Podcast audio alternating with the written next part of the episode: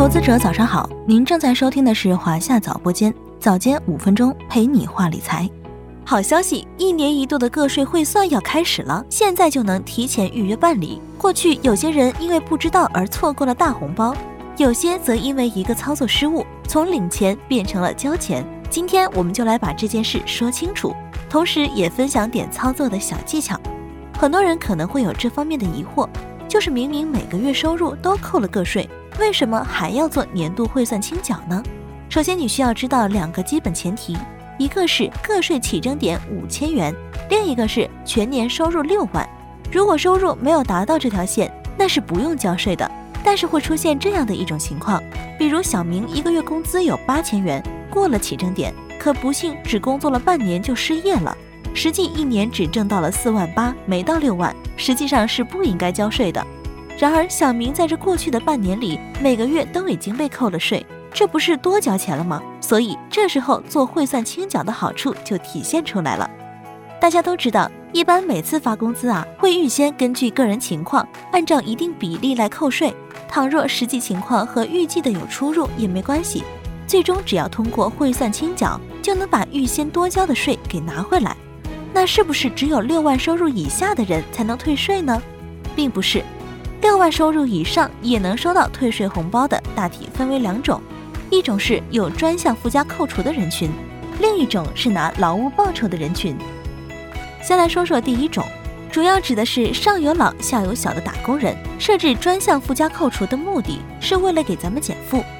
上有老一般指纳税人父母中任何一人的年龄超过六十岁，就能申报赡养老人这个专项。如果你是独生子女，每月可以定额扣除三千元。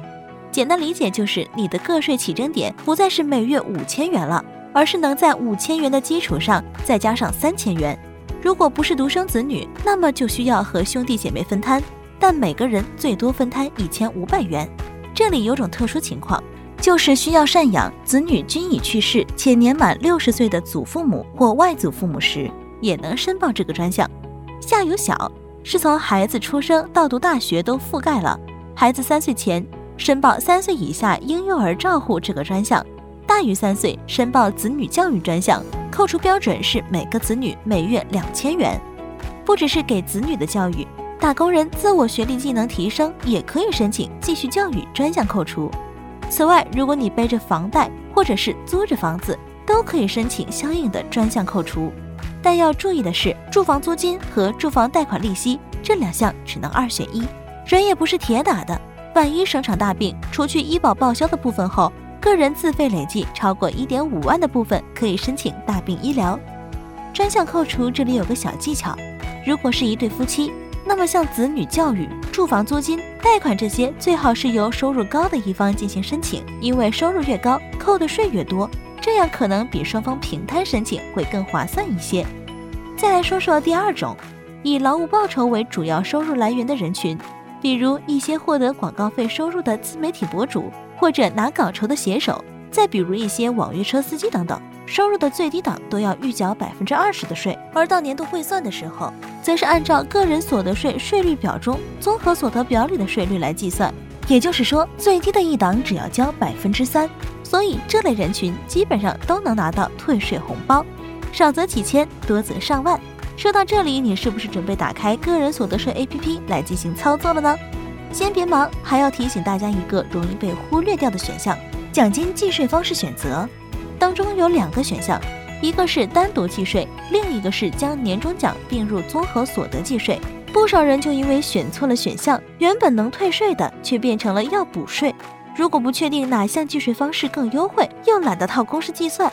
你可以先选择一种计税方式，看看最终需交税情况，但最后不要点确定。退出后再选择另一种计税方式，查看交税情况，两相对比，哪项交税少就选择哪种计税方式。最后，对于开立了个人养老金账户，并在二零二三年结束前缴纳的朋友，别忘了录入个人养老金扣除，最多可退五千四百元哦。现在你就能去 APP 上预约三月一日至三月二十一日当中的一天办理了。当然，如果不着急的话，可以等到三月二十一日之后，无需预约，直接办理。好了，今天的节目到这里就要结束了。关注华夏早播间，开启投资每一天。我们下期再见。